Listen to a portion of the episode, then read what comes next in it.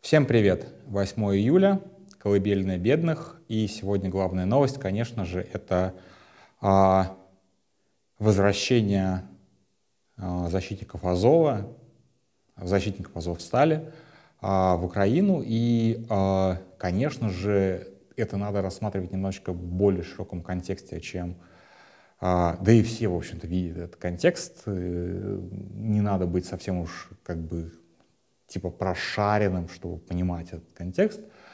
А, это не просто возвращение пятерых людей на родину, это большая история, в том числе связанная с, непосредственно с э, Путиным, его а, номинальными целями специальной военной операции и так далее.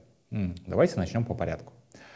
А, во-первых, а, сам по себе вот этот вот обмен азовцев на Медведчука, это была большая травма для всего Z-воинства, для всех Z-гнид, для всех Z-патриотов, ультрапатриотов, как их ни назови, потому что ну, обмен, мягко говоря, был неравноценный, да, потому что а, людей, которых а, российская пропаганда в течение нескольких месяцев обвинял буквально в людоедстве, обвиняла в том, что хуже людей на свете нет, и именно из-за них мы начали войну и так далее и тому подобное, вдруг отпускает из плена вместо торжественного такого показательного суда, ради которого даже там клетки построили, вот это все, их отпускают и обменяют на какого-то вялого хера, а, по фамилии Медведчук, и все такие, хуй Медведчук. А, и мне даже тогда было любопытно записать видос хуй Медведчук, но я заленился, честно говоря, и до сих пор лень рассказывать хуй Медведчук, потому что он, ну, скорее исключительно украинский персонаж, а Украина — это не моя страна, не мой политический такой контекст, и я боюсь, я бы там соврал очень многое. Поэтому рассказывать хуй из Медведчук я не буду. Главное, что он мутный персонаж и, как водится, мразь.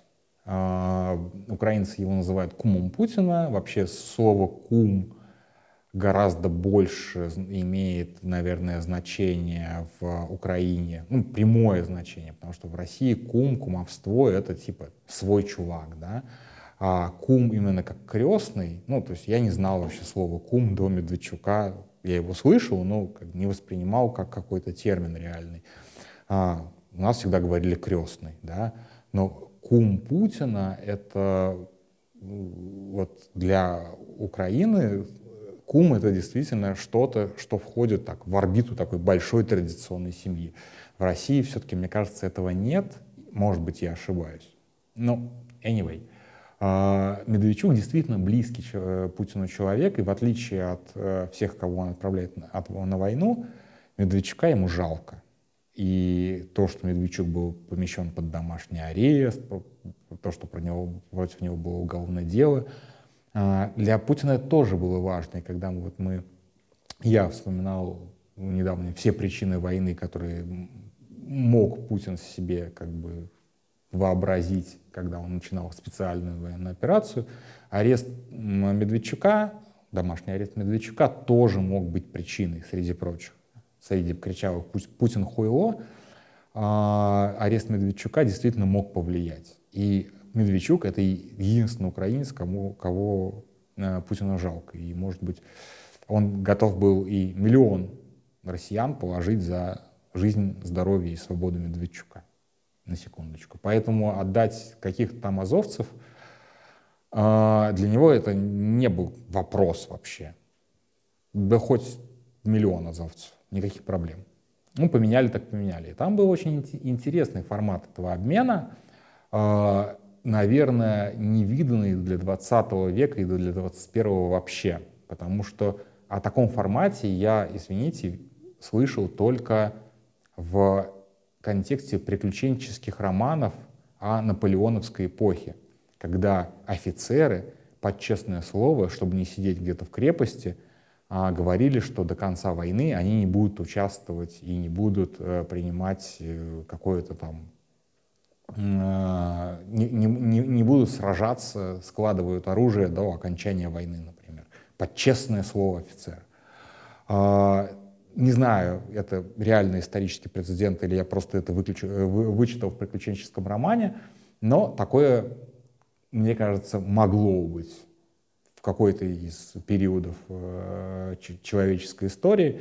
И вот такое случилось, что пять человек согласились на такой формат обмена, что их э, интернируют в Турции, э, и они дальше не принимают участие в войне под какие-то договоренности. Причем договоренности здесь не могли быть какими-то законными, это были пацанские договоренности. В общем-то, Путин любит пацанские договоренности. Что уж там. И вот эти пацанские договоренности были нарушены. А, люди вернулись домой. Не вижу в этом никакой трагедии, естественно, потому что в войне нормально обмениваться пленными, и пленные должны возвращаться домой. А, и какие бы ни были условия обмена, это уже как бы как стороны договорятся. Мы прекрасно знаем, что Россия удерживает гораздо больше людей на своей стороне, чем Украина, хотя бы потому, что нападение было в какой-то мере все-таки внезапным, и удалось нахватать очень много как гражданских, так и военных, плюс окружение все-таки в Мариуполе.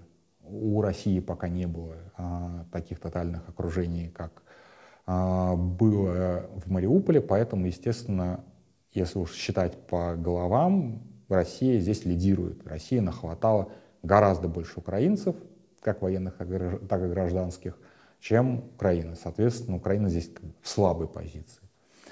А, тут еще один такой примечательный момент. Если Украина всегда с первого обмена говорила, вот мы спасли своих людей, мы договорились, мы вытащили, мы обменялись, а, то Россия начала признавать вообще факт обмена с пятого раза, с седьмого раза, я сейчас вот не вспомню, ну, то есть примерно, я не знаю, там, примерно год назад, то есть первые полгода войны, Россия вообще не признавала, что у нее есть пленные и что есть обмены.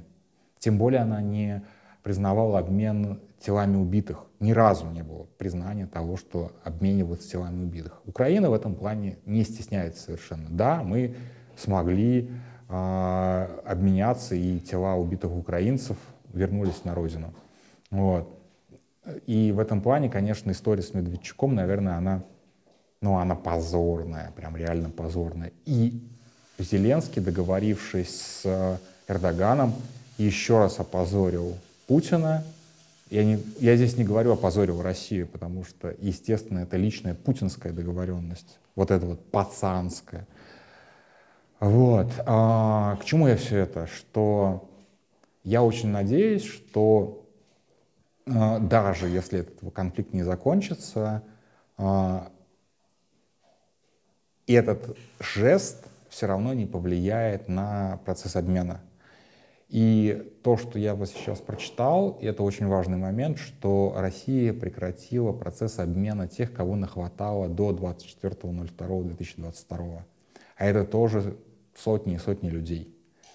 И по ним вообще все глухо. Где они содержатся, в каких условиях, дают ли им общаться и все остальное, это очень-очень большой вопрос. То есть как бы среди всех ужасов войны а, заключенные, а, их нельзя даже назвать военнопленными, это похищенные заключенные. А, это, наверное, одна из самых таких травматичных историй, которая тоже с нами будет еще очень-очень долго. И Россия буквально захватывает заложников. Это тоже надо понимать, им тоже надо прекрасно осознавать. Это вот как бы шумные вот эти вот истории с обменом нацистов э, ультраправых на Медведчука — это одна сторона. А вторая сторона, что Россия захватывает гражданских, Россия захватывает детей, Россия захватывает военных, а потом просто даже не признает, что они живы и они где-то находятся в России. Это чудовищная история, про которую мы еще, конечно, будем говорить и говорить. Вот. А, к чему я все это, опять же, уже сбился. А, в любом случае, я всегда рад, когда такие вещи происходят, когда люди выходят на свободу, независимо от их биографии. Вот серьезно. И когда Z-гниды переживают, что вот, типа, мы поставили цель денацификацию, денацификацию, а произошло нечто обратное, да поебать, вот честно, поебать. Если происходят обмены, это хорошо.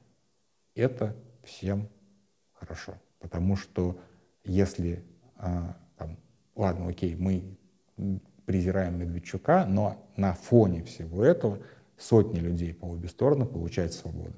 Это классно.